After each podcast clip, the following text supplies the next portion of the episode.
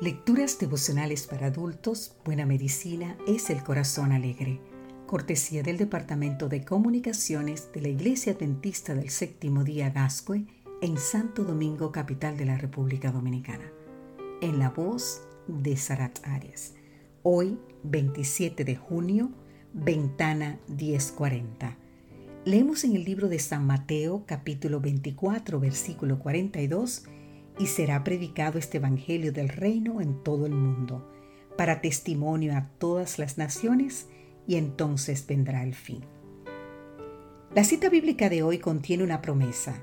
Jesús volverá a este mundo, pero a la verdad comprende una reprensión en el sentido de que si el propósito de Dios de dar al mundo el mensaje de misericordia hubiese sido llevado a cabo por su pueblo, Cristo habría venido ya a la tierra y los santos habrían recibido su bienvenida en la ciudad de Dios. Eso significa que no hemos hecho lo suficiente para concluir con el trabajo asignado. Quedan millones por conocer todavía la verdad. Existe una zona geográfica denominada Ventana 1040, que está definida por los paralelos 10 a 40 latitud norte y abarca grandes zonas del norte de África, sur de Asia y Oriente próximo. Es una zona de difícil acceso al cristianismo, donde predominan las religiones islámica, hinduista y budista. Comprende aproximadamente el 65% de la población mundial y el 95% de la misma no ha escuchado siquiera hablar de Cristo.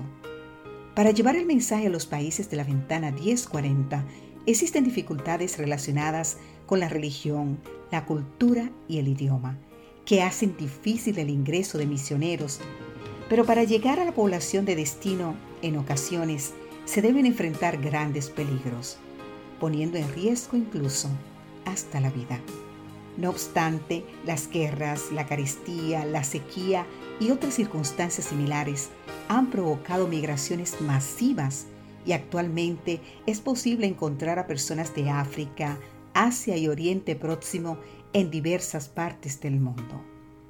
Los países de Europa Occidental han sido uno de los destinos favoritos de esta población.